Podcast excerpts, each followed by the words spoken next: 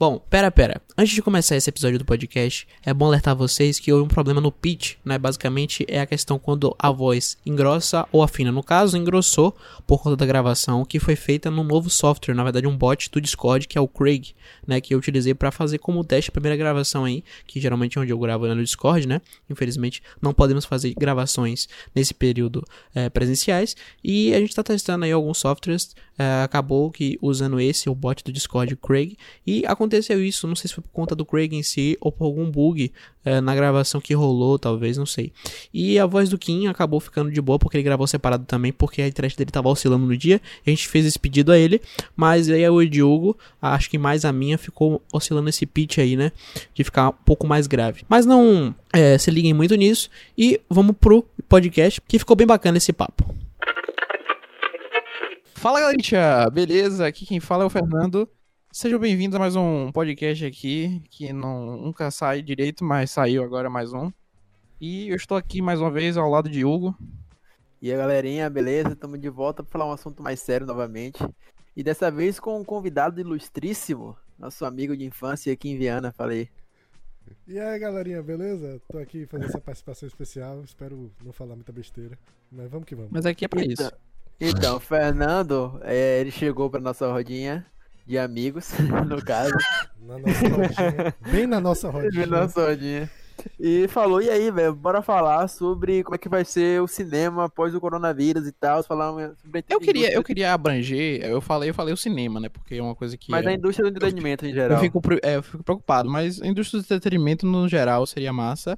E pode abranger um pouco, mas o foco seria isso, entendeu? Pode abranger um pouco outras Falar pontas. sobre o mundo pós-coronavírus, É. falar de modo geral. É, Assim, acabar abrangendo pra isso. Existe, existe, um caráter especulativo muito grande nisso aí, mas tem algo que a gente já consegue prever com mais fidelidade, que é o, o caminho que isso aqui tá, tá traçando. E eu acho um, um, boa, um, um bom início é a gente falar sobre como é que vai ser o consumo de cinema, consumo de filmes pós o coronavírus. O primeiro impacto é que todas as salas de cinema, ou pelo menos a maioria delas no Brasil, estão fechadas. A maioria das salas de cinema estão concentradas em regiões metropolitanas de grandes cidades. Algumas poucas fo- fogem desse eixo aí, tem no interior. E, mas o que tem de comum entre todas elas é que com esse fechamento forçado, é, muitos empregos serão perdidos e algumas dessas unidades terão que ser encerradas, serão fechadas. Isso é claro. Sim, é verdade. Porque, por exemplo, é, mesmo tendo na mais- nas maiores metrópoles, mas algumas das maiores metrópoles também só a maioria é dentro dos shoppings, né? E os shoppings também estão fechados por conta disso, né? E Mas essas aí são, são de grandes franquias, sabe? De grandes empresas, a. DCI.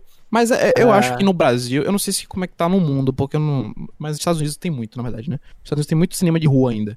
Sim, Então, não sim. tanto, mas tem. É, mas aqui, Aqui no em Brasil. Salvador é, nós temos alguns poucos, sendo Sim. dois deles, são quatro, acho, acredito eu, comerciais. Existem outros cinemas que É. são expositivos e artísticos, mas quatro funcionam comercialmente, sendo dois deles cinemas pornográficos. pode escrever. Só que, né? e aí, eu acho que esse, nesse aspecto geral, vai. Pode ser a, a última pá que faltava pra enterrar de vez o cinema de rua, pelo menos nessas regiões aqui do Brasil, pelo menos em Salvador, que é de onde a gente tá falando. É, tem um aqui que. É, é a rede de Itaú, né? Que o Brasil todo tem. Que aqui Sim. é o Glauber Rocha. E ele é beneficiado pela rede Itaú. Mesmo assim, tipo, ele, ele é um cinema do Glauber Rocha, chamava Glauber Rocha. E aí ele ia fechar. Na verdade, ele fechou e aí o Itaú reabriu ele, porque é um cinema que era bastante Histórico. histórico e tudo mais, né? Importante pra cidade. E é, ele foi reaberto, já tem um tempo já, patrocinado pelo Itaú, mais uma vez eu falei, enfim. E eu acho que é difícil de sobreviver, porque já em sem coronavírus, normalmente, dia de semana mesmo, se você for, claro que é, não é tão cultural aqui no Brasil, cinema dia de semana e tal, né? Dependendo do estado, enfim. Mas é, você via que até estreia mesmo, não, não lotava, que nem você vê, por exemplo, num shopping tal, num cinema tal, sessão de meia-noite, por exemplo, como muita gente enche e tal. Porque você vê que é uma parada que realmente não se consolida. É um público muito alvo para o cinema de rua, né? Alguns filmes de arte, é, alguns filmes que não estão tanto no circuito estreiam também lá, diferenciados, né? Não fica focando muito no mainstream, no blockbuster. Tem muita coisa que você quer ver legendado, que lá estreia e outros cinemas estão tudo dublado também. Então é uma coisa que é um público específico. E por conta disso, por ser mais vazio, é difícil esses cinemas ainda durarem é, ainda depois do coronavírus. Eu fico muito preocupado com isso, com esses cinemas assim específicos que tem esse tipo de público, esse tipo de espectador, né? Enfim. Isso me preocupa muito. Enfim, nesse aspecto, é, a Ancine e, a- e o BNDES, é, eles prepararam uma linha emergencial de crédito para socorrer essa indústria do cinema aí, que prevê que poderá bancar a folha de pagamento até o final do ano. Mas ainda tá resolvendo, tá enfrentando alguns problemas burocráticos assim de modo geral. É, eu não acho, eu não acho que tipo vai morrer esse cinema de rua, porque cinema de Não, rua é não o é. cultural, é o importante, realmente. Mas de um modo geral, até o até em uma perspectiva que acabar essa pandemia e esse isolamento social, as pessoas, acredito eu, vão demorar a, vol a voltar a frequentar esses locais. De modo geral, não só o cinema de rua, mas o cinema de modo geral. E em É, ambientes em eu- que eu- aglomeram pessoas. Eu acredito exatamente nisso e acho que até a gente ter uma imunização, pelo menos parcialmente efetiva da população, a gente não vai ter grandes aglomerações. Esse é o ponto, porque cinema é um foco de grandes aglomerações, assim como shows, assim como é, grandes eventos, até mesmo produções cinematográficas, às vezes precisa aglomerar pessoas e tudo mais. E isso inviabiliza uma, uma série de, é, de coisas acontecerem, de, de produções, de, de cinema, de shows, de multidões. E isso tudo acredito que seja, seja um empecilho na, nesse retorno ao à, à- à economia da cultura, principalmente. Sim, sim, todo o setor cultural vai, vai ser, obviamente, abalado. De modo geral, todos os setores estão sendo abalados, mas Sim. nessa perspectiva que a gente está abordando aqui, o setor cultural ele vai sofrer um, um grande impacto. Tipo, é, Então, a gente não então, pode a medir. já- A gente não pode medir com o grande impacto maior de todos, que eu acho que é o da- do turismo, né? Um dos, sim, mai- sim. um dos maiores, enfim. Se a gente ficar puxando lista aqui de todos os, É. os setores econômicos do, do Brasil que, e do mundo que vai ser afetado, a gente não vai acabar hoje. É um dos maiores. já que, a gente, já que a gente abordou que cinemas estão fechados e por um bom tempo vão ficar assim, e se forem reabertos, Como a é que vai ser? vai ser? Vai ser impactada. Como é que vai feito o consumo de cultura, de cinema, de filmes, entretenimento hoje em dia? É, pelo óbvio, que a gente já sabe e já tá acontecendo entre muitas aspas, em algumas maiorias de indústrias de, de, de- e, e tudo mais, né? Enfim, da maioria empresas. A Universal, é, melhor dizendo aqui, a Universal foi uma das empresas aí, dos estúdios, na verdade, né? Melhor dizendo, que ela estreou um filme é, direto no streaming e gerou um pouco de reboliço. Porque é o seguinte, é, ela lançou a animação Trolls 2, é uma animação é, que foi a sequência, né, de, de uma obviamente, né, por ser dois. Enfim. e é, ela lançou direto no stream ia lançar por agora em junho, no cinema, não sei se foi em abril ou junho. Entre esses períodos de maio, junho e abril, enfim. E foi bem pra caramba no aluguel. Tipo, existe toda aquela questão do aluguel, porque, por exemplo, eu posso alugar, chamar o Hugo e Kim e mais, mais uns amigos nossos. E sendo que se eu chamasse o Hugo pra assistir Trolls no cinema, ia ser ele pagar o dele, eu pagar o meu, Kim pagar o dele, quem mais a gente chamasse, enfim. É claro que aqui eu posso alugar um, só chamar os. Não nesse período agora, enfim, de corona, mas enfim. Vocês entenderam. É, não chamar ninguém pra casa, não. É, não façam isso, por favor. O caso é isso que é a questão da, do, do, do relativo na questão do ingresso e em ganhar mais dinheiro, né? Tipo, você vai pegar um filme, por exemplo, como Vingadores, que é um filme caro pra caramba, e fazer isso, é muito difícil ele se pagar por conta disso, né? Porque você Sim, tem que sim. chamar sua voz, tem que chamar todo mundo periquito, tem que pagar ingresso. É isso que eu quero dizer. E lá você pode só alugar um, enfim, né? Ele se pagou e ele foi melhor que um em duas semanas, ou foi uma semana né? melhor que um. É, isso foi impressionante. Só que tem um porém. Porque assim, quando você lança ah, o filme, você corre o risco de empresas de cinema não quererem passar mais seus filmes. Que foi o que aconteceu com alguns cinemas pequenos da região dos Estados Unidos mesmo, que disseram que não vão passar mais filmes da Universal por conta disso. Só que depois a Universal foi atrás e disse que era só um teste, que é um filme que não é do mainstream, que não é um filme grande. Eles entraram no consenso lá que meio que apaziguou um pouco. É, mas é uma das soluções, né? O streaming aí, que cada vez está maior, todas as empresas estão investindo muito nisso, Disney lançando aí recentemente seu serviço de streaming, a HBO junto com a Warner, a Globo tudo isso. Então é uma coisa que estão investindo muito, a Apple, Prime, Netflix, Globo e por aí vai, né? Então é, um, é, um, é a parada mais que a gente vem na cabeça primeiro e recorrente aí, porque pode dar certo, eles podem trazer novas coisas aí para aprimorar. É, eu, eu acho que, de forma geral, eu acredito que o, a- a- o coronavírus, ele principalmente está catalisando coisas que já vinham acontecendo, sabe? Ele é causador sim, mas causador da urgência, porque eu acho que isso era uma tendência que já acontecia em várias áreas, assim como no cinema. Então, o- a tendência aos streams, a conteúdos serem produzidos para os streams, como vários filmes que estrearam exclusivamente em serviços de streams, como Netflix, por exemplo, que produz streams que não necessariamente é, produz filmes que não necessariamente vão para a sala de cinema. E, inclusive, durante a, a gravação de, recente de, de alguns dos seus filmes, houve discussões que, inclusive, é, é, é, envolveu a, o Steven Spielberg, né, que, que falou sobre essa questão dos, dos streamings. É que não é cinema, tipo, ele falou que o, o pessoal que o, o serviço de, o, o, filme que é lançado pro streaming não, não meio que não, não, é que não é cinema, né? Ele falou que não é, é experiência, não tem aquela parada raiz, porque é um diretor, né, que é um diretor que tá fazendo cinema há muitos anos, né?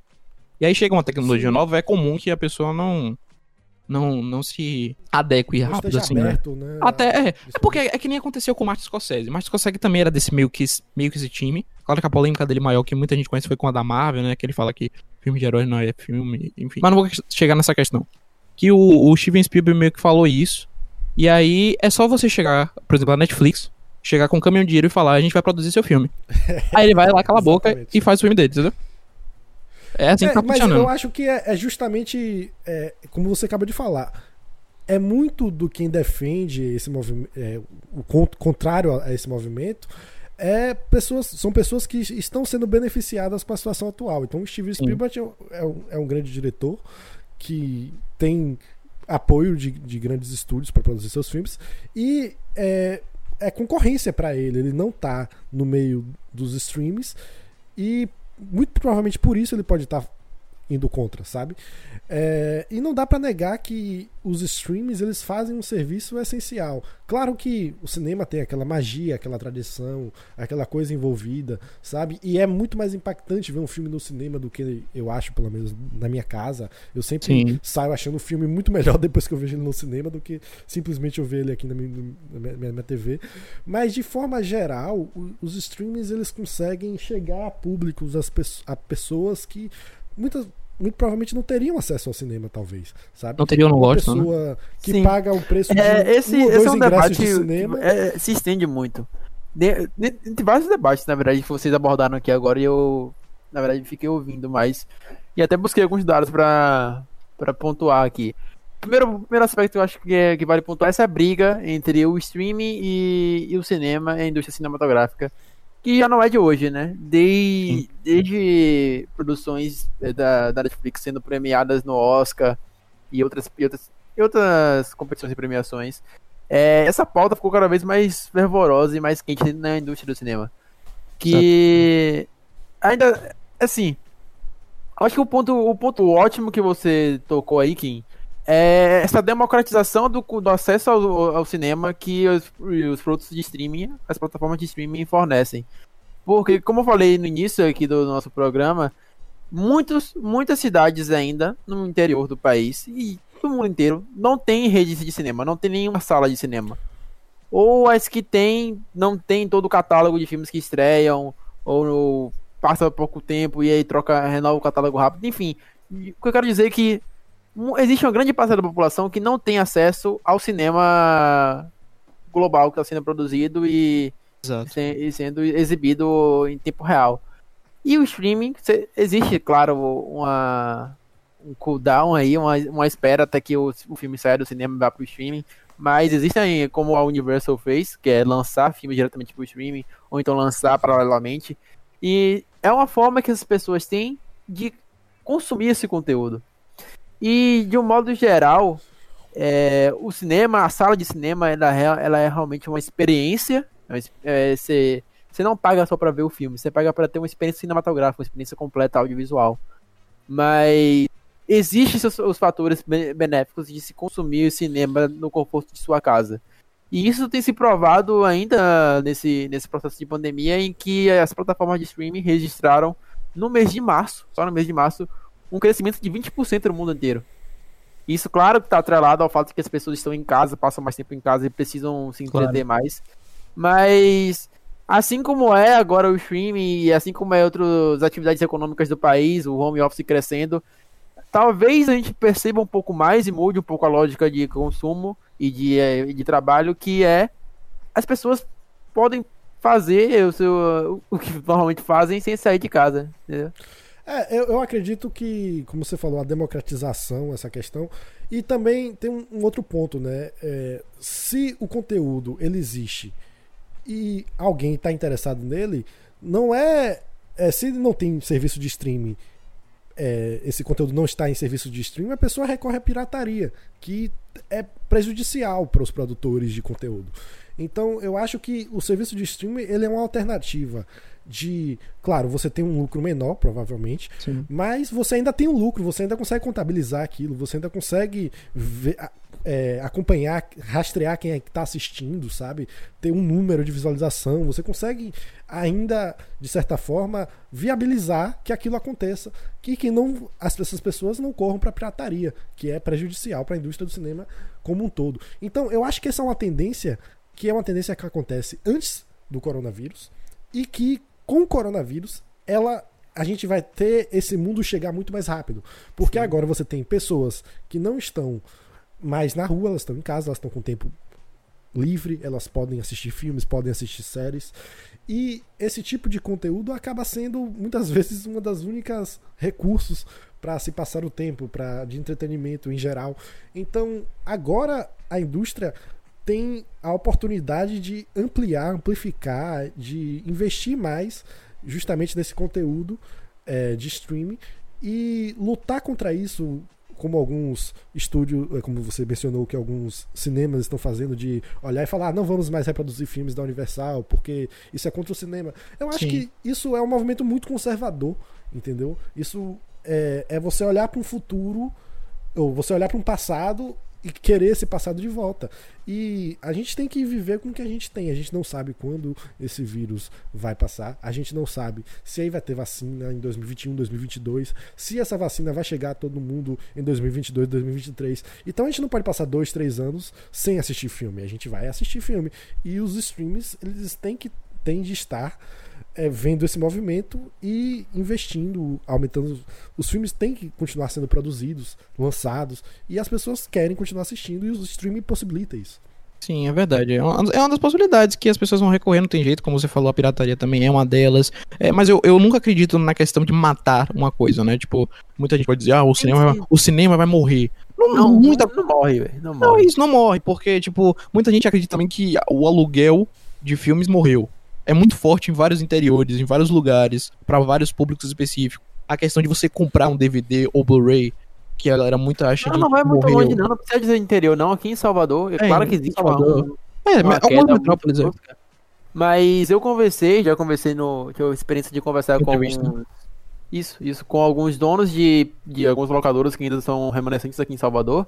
E eles falam que, obviamente, houve um declínio de consumo, principalmente após a chegada do streaming.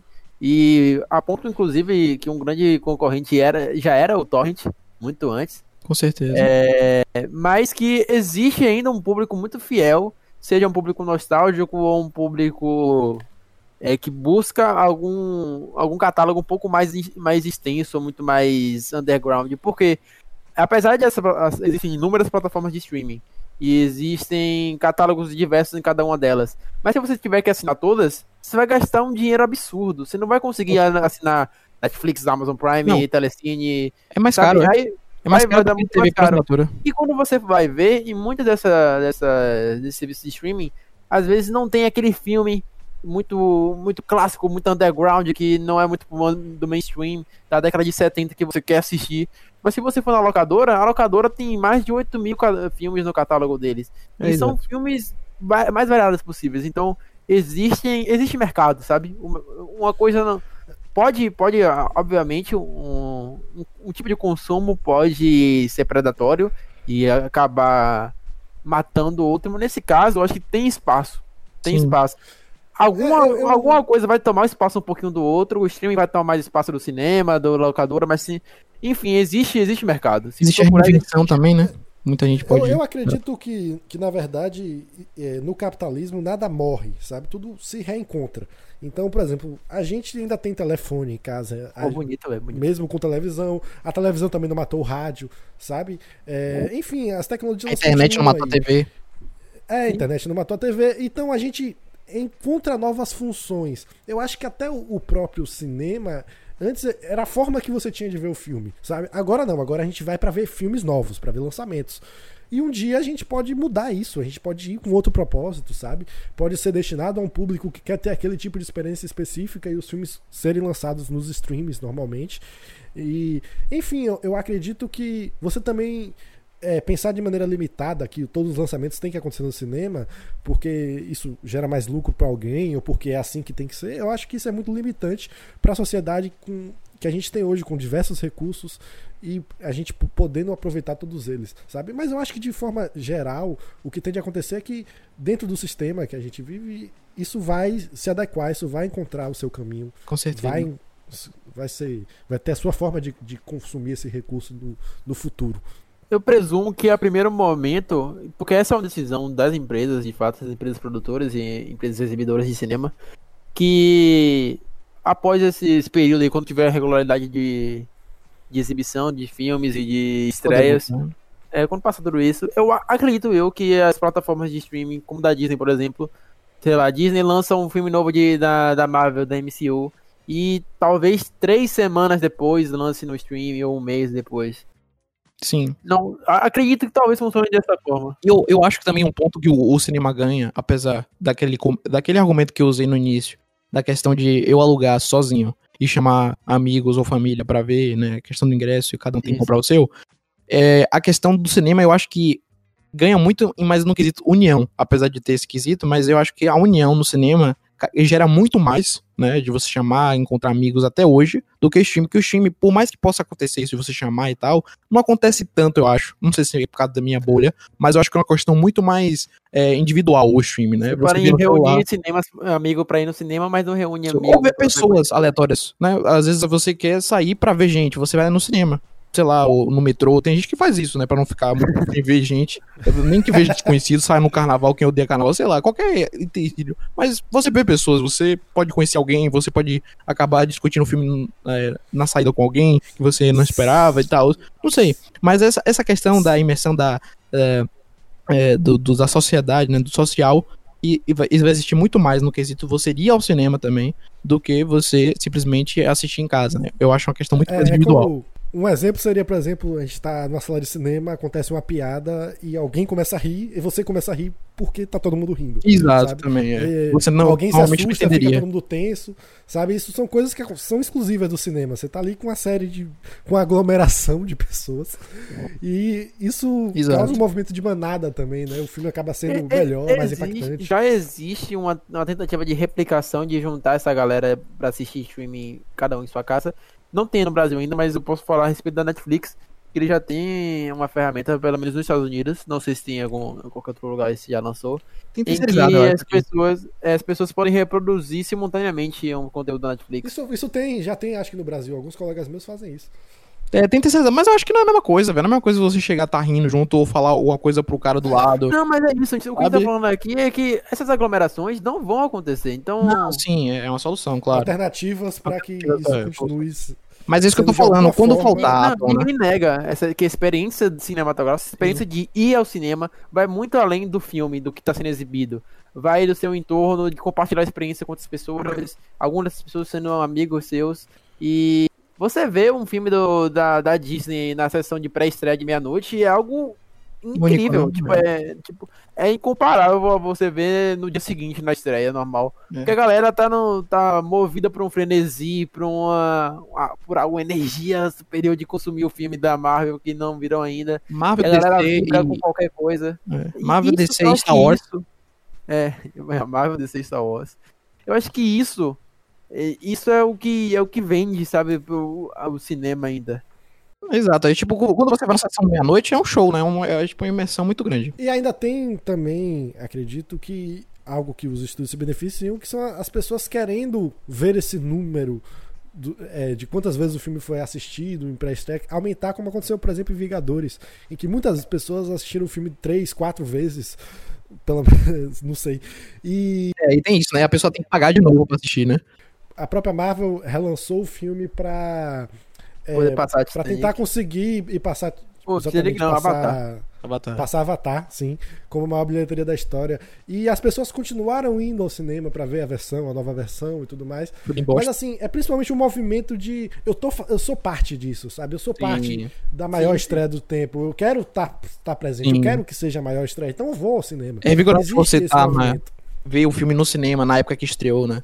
Pô, porra, eu queria ter Exatamente. visto. Quantos filmes que eu queria poder ter visto no cinema? Eu, por exemplo, eu vi Batman Dark Knight com É, meu pai pra quando eu tinha 9 anos de idade, sabe? Foi uma primeira vez que eu vi, é. incrível. A primeira vez que eu vi esse filme foi a versão pirata, só pra você ter noção. E comprar Mas, por um outro lado, o serviço de streaming tem proporcionado pra para nós é, com experiências cinematográficas que não existiriam sem eles.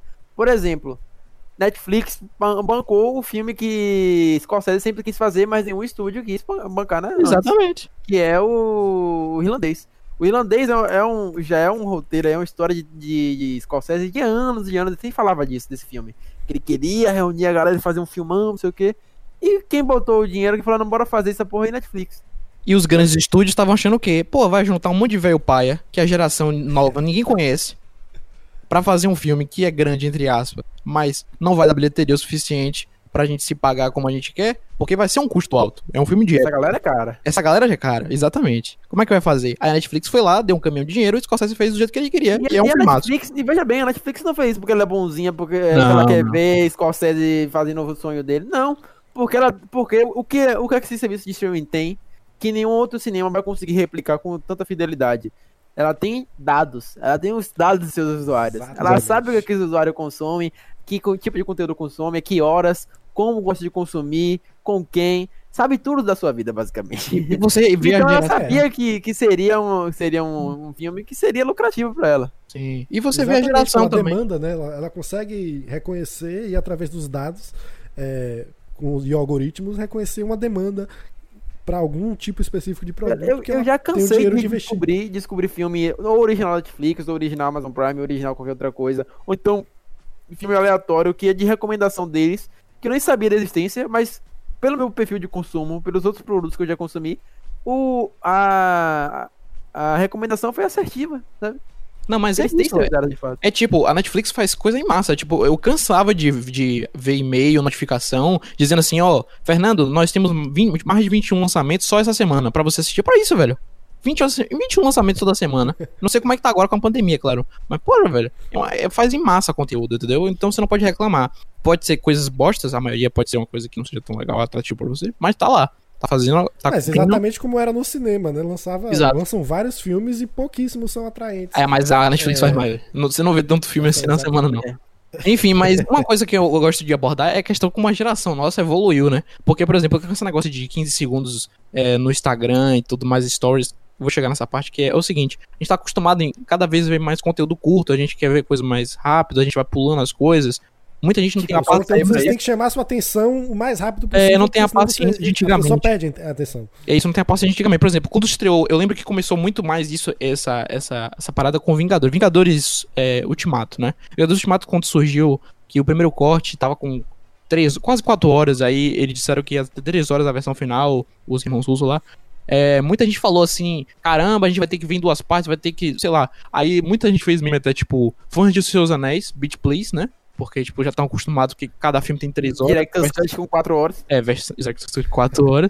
E a galera lá, tipo, chorando com, com a versão de Vingadores normal, né? Enfim. Aí teve o irlandês que muita gente disse que viu em, atos, né? Em três atos, dois atos, não conseguiu, tipo, ver o filme. No... Muita gente conseguiu, claro, né? Mas é, é isso, eu acho impressionante como essa parada também do quesito pause, eu acho que tira muita imersão também, você olhar pro celular, sim. você estar confortável em casa, entendeu? É, é isso, eu ia dizer isso. No, no cinema, você para pra assistir Ultimato às 3 horas e meia, eu assisti três vezes no Sem cinema. parar. é. E sem parar, não sentada só, nem ia ao banheiro, que eu já ia ao banheiro antes pra ficar livre e tal. Só que dentro da sua casa você tem um milhão de distrações. Um Isso. milhão de distrações. E eu já Exatamente. reassisti Ultimato em casa e não foi di- direto. Eu parei umas cinco vezes no, É. no É, é mesmo? porque a gente tem muito recurso e é difícil administrar todos, né? A gente tem muita coisa disponível pra fazer, tem muita coisa que chama a nossa atenção. É. E focar em um único conteúdo de duas, três horas, às vezes quatro horas, como o Senhor dos Anéis, é muito difícil, sabe? É, então o cinema, querendo ou não, quebra um pouco essa. Porque existe aquele gente- contrato social que a gente faz de não poder mexer no celular no Sim, cinema, de ter que guardar, e isso, con- convenções sociais, todo mundo respeita, ou pelo menos deveria. E quando a gente tá em casa, é impossível. E, e é por isso que, dentro dessas plataformas de streaming, a maior parte das visualizações é voltada para conteúdo seriado. Para conte conteúdo dividido em episódios. Porque as pessoas ac- acabam, no final das contas, maratonando uma série 10 horas seguidas. E Porra. nunca veriam um filme de 10, de 10 horas. A questão é E- essa. É essa sensação de, de, de, de quebra, de divisão, de narrativas curtas contadas em sequência. Que eu não, não tô dizendo que a série é melhor narrativamente que filme ou nada do tipo. Mas ela tem mais apelo ao consumo em casa, sabe? Sim, Sim. sim, verdade, é E o verdade. consumo, E- a prestação, de certa forma. É, Você e, precisa consumir e tudo aí, essa é até um. Não sei se vocês compartilham desse, dessa mesma questão do que, do que eu. Mas tem, existe uma, uma, uma lista extensa de filmes que eu ainda não assisti, que eu pretendo assistir, que estão na minha lista e tal. Mas eu nunca tenho um start pra parar, sentar duas horinhas pra ver um filme em sequência. Mas enquanto séries, eu vejo séries de 20 minutos de episódio, 40 minutos de episódio, e vejo, começo uma atrás da outra. Porque a narrativa é mais leve, eu posso pausar, pausar eu vejo um episódio rapidinho, faço uma coisa, vejo outro e às vezes maratono. Sei lá, parece mais apelativo pra consumir em casa. Filme, Exatamente. eu ai- ainda, tipo, acho que talvez esteja atrelado a um subconsciente meu, que o filme tá- é algo muito mais atrelado ao cinema. É um eu tinha compromisso, né? e eu tinha esse, essa, essa questão, essa mania, ou essa rotina de semanalmente ir com vocês ou com outro grupo de amigos e ver a, a grande estreia da semana no cinema. Sim, é verdade. É, eu acredito que seja uma questão de compromisso, né? Você, você abre uma, uma série, você não tem uma, uma questão relacionada a vou ter um compromisso de ficar 10 horas assistindo isso aqui. Se você quiser, você pode fazer isso, mas você não tem esse compromisso. Você pode pausar entre o episódio. Se você se sentir cansado, você para no, no episódio que, até o que você assistiu, vai fazer outra coisa, assiste no outro dia, assiste quando der vontade. Enquanto o filme não, é uma história linear, ela vai do começo ao fim, e você precisa assistir ao começo ao fim do filme. E é chato, assim, acho que todo mundo tem isso de pausar um filme pra assistir depois de onde parou, é uma coisa meio Eu estranha. odeio assim, fazer isso, não faço. Eu eu também, eu não consigo. Eu vejo. É, é, recomendo que você veja o filme. Porque pa- ficar parando. Pô, é foda, velho. Que- Quebra muito o ritmo, né? É, quebra muito o ritmo. Até série mesmo, às vezes, tem episódio que não vai te prender tanto que você vai olhar mais pro celular. Acontece. Vai acabar acontecendo. Tipo, tem série mesmo que a gente bota pra dormir, que a gente até brinca aqui. Tem série de comédia que a gente fica botando pra dormir. Tem gente que dorme com Friends, tem gente que dorme com How Met Your Mother, tem gente que dorme com The Office, Seinfeld, por aí vai. Eu durmo com podcast mesmo. Também. Fazendo, fazendo aqui o jabazinho, eu, eu- eu fico dormindo toda noite ouvindo um falando lorota. Pode ser também. Eu, É ótimo eu, pra dormir, viu, gente? muito recomendado. Recomendo todo mundo ouvir aí na hora de dormir, é muito bom. É muito um sono bom. E eu ouvi o episódio todo. Mas é massa. Pode pausar, pode ir no banheiro, tem pode- Com compromisso. certeza. Enfim, recomendações? Porque acho que esse episódio foi o mais extenso que a gente já gravou. É, mais extenso, né? Mas Não, deu um mas- papo bom. Pode- Dá pra dar editada aí. Enfim, É. mas a gente. Eu resolvi. Tive uma ideia não tão. Enfim, tive uma Original, né? original, mas é uma parada legal que eu gosto de. É bom, eu acho que ainda mais nesse período é importante isso. É, que é recomendar é, alguma coisa de entretenimento pra galera que tá escutando aí, essas três pessoas ou duas que estão escutando aí. Valeu, galera. A gente faz tudo pra vocês, tá? Deixar bem claro aqui. A gente vive em função de vocês. A gente acorda pensando em vocês. Por isso que a gente faz esse conteúdo. Três, três pessoas. Obrigado. Exatamente, é. Não deixem. Aí a gente tá adaptando, porque vai que mais gente ouve no futuro, né? Mas enfim, é relativo. Tá falando da produção independente, as pessoas valorizarem a produção independente. É isso aqui que a gente tá. Aí. Além de, além de a gente. três pessoas que ouviu falando lorota. Exatamente. Antes de recomendar o Falando Lorota, o que é que o Hugo pode recomendar mais aí? De do entretenimento que ele está escutando ou lendo ou vendo agora. É, vou, eu vou, vou recomendar. Falei Hugo, mas quem vai falar? começar. Desculpa aí. Não, é, é, desculpa, eu vi Kim e Hugo. É, eu vou começar. Vai lá, fale, vai falar, pô, falar. Tô brincando. E foda-se. É, então, eu vou falar dos filmes que eu assisti recentemente, que é, eu acho que mexeram comigo de certa forma. Eu queria recomendar. O primeiro filme foi um filme que eu assisti, reassisti ontem, é, que é o A Viagem de Shihiro. Hum. É, eu reassisti esse filme, esse filme. Eu tenho uma coisa com esse filme, que eu assisti, assisti ele quando eu era muito pequeno. E eu lembro que esse filme estimulou muito minha criatividade na época. Eu fiquei pensando nesse filme durante muito tempo, assim, foi um filme passando na TVE na época. E aí eu reassisti esse filme e foi, foi bem interessante. Só vou É comentar excelente, por excelente. cima, por cima da sua recomendação, porque aproveitar falando da plataforma de streaming que não tem muito tempo, mas a, a Netflix a, adicionou no seu catálogo boa parte dos filmes do estúdio Ghibli. Ou Ghibli, né? Que é o jeito certo de falar, mas eu aprendi Ghibli e não consigo falar de outro jeito. Enfim, adicionou a maioria dos filmes do estúdio Ghibli e vale a pena muito, muito assistir qualquer, qualquer filme do estúdio Ghibli. Porque é uma, é uma experiência uh, cinematográfica original, sabia? É diferente da animação Pixar, por exemplo, que é mais comparável, talvez. Porque ela vem de uma narrativa, de uma lógica de narrativa é, oriental, e especificamente passando pelas mãos de, na maioria das vezes, Hayao Miyazaki e Sao Takahata, que são dois diretores incríveis e que eles têm uma, uma perspectiva de o silêncio. É assim, todos os filmes, todos os filmes da Studio Ghibli têm essa perspectiva do silêncio como efeito narrativo e de como o silêncio conta muito, conta mais pra, sobre a história do que a, as, os diálogos em si, na verdade. E no, no, no Viagem de Chihiro tem nesses momentos de silêncio que são contemplativos, que são momentos de, de imersão. Enfim, ótima recomendação aqui. Sim, sim, excelentes recomendações. É, eu vou trazer uma coisa mais leve, mais, mais de boa. Isso, a maioria dos filmes da Studio não são tão pesados assim, né, pra você. Eu acho que não, né? Não, não são. A maioria, reflete bastante. Leves, mas a maioria são filmes leves sobre é. temáticas um pouco mais, exato. mais fantásticas. Sim, é, exato. É uma, é mais densa e, e, em alguns momentos ela, sei lá, não, talvez não soaria tão bem assim para uma criança.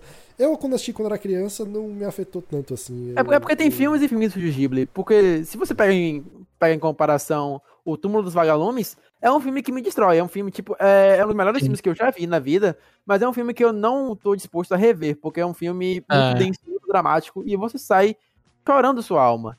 Então existe, existe públicos, assim, pro É, é relativo. Sempre tem. É que nem Pixar. Pixar pode fazer você se emocionar, chorar, ou tudo no mesmo filme só. É, com certeza. Então, Exatamente. Sim, minha, minha recomendação é uma série aí que eu tô começando a ver recentemente, que já tem um tempo aí, que é do YouTube Originals. E é o Cobra Kai. Cobra Kai Porra! É a, é a continuação de anos depois do Karate Kid.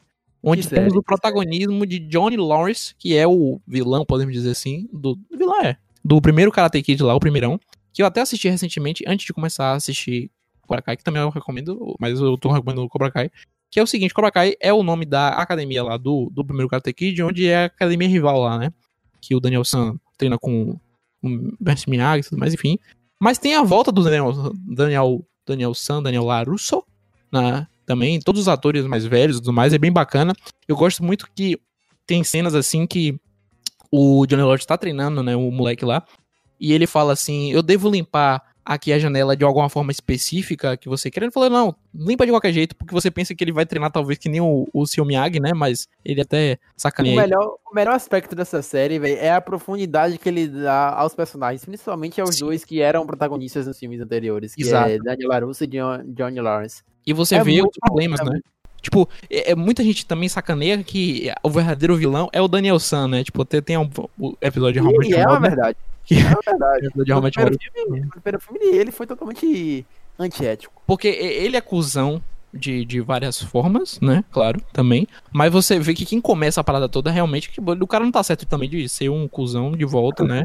Mas quem começa tudo é o John Lawrence, realmente. Se você for rever, o cara não é o vilão, velho. Mas é muito bom, é muito bom. Um filme bacana, um filme leve, é bem oitentista. é a série. Pô, a série, a série. O filme também eu tô recomendando, mas a série, a série também é bem leve. É bem aquele. Ele traz o clima um pouco oitentista de novo, daquela forma meio leve, com piadas, Sim. né? Sim, muito mais, mas com mais densidade, mais, mais aprofundamento aos personagens que você talvez não via, que é mais o Daniel San, obviamente, né? O Daniel LaRusso, que é mais focado nos filmes do Karatê. Mas agora você tem, é claro, o background do John Lawrence, John Lawrence, né, e tudo mais, para você ver e novos personagens, é claro. Então vale minha recomendação aí, tá no YouTube Originals, você confere tudo no YouTube mesmo, aí você pode ver legendadinho, tudo certinho aí para vocês. A minha é recomendação vai ser um pouco diferente, vai ser um canal no YouTube. Eu pensei que você já tinha recomendado, mas você recomendou não, não, junto, né? Não, é verdade. Não, eu só, só pontuei em cima das suas recomendações, é, é porque eu tenho um acabouço cultural extenso e eu já Cara babaca.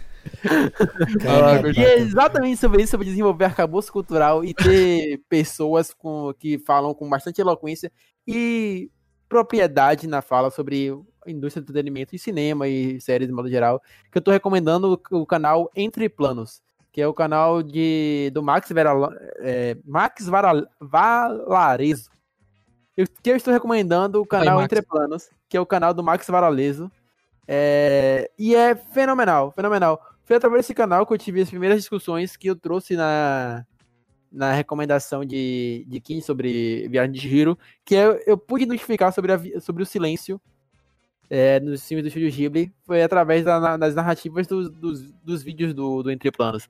É muito bacana porque esse canal ele pega temáticas específicas sobre sobre o, o mundo do entretenimento e sobre o cinema em geral e traz algumas discussões um pouco mais mais aprofundadas e ele é um ótimo narrador, o Max. E tipo, é um canal fantástico. Se você quer saber um pouco mais sobre lembrei, é. séries, sobre filmes e sobre detalhes técnicos de verdade, porque ele, ele conhece muito sobre a produção técnica de filme cinematográfica. É, ele estuda, um- ele é cinéfilo, né? Estuda cinema e tudo.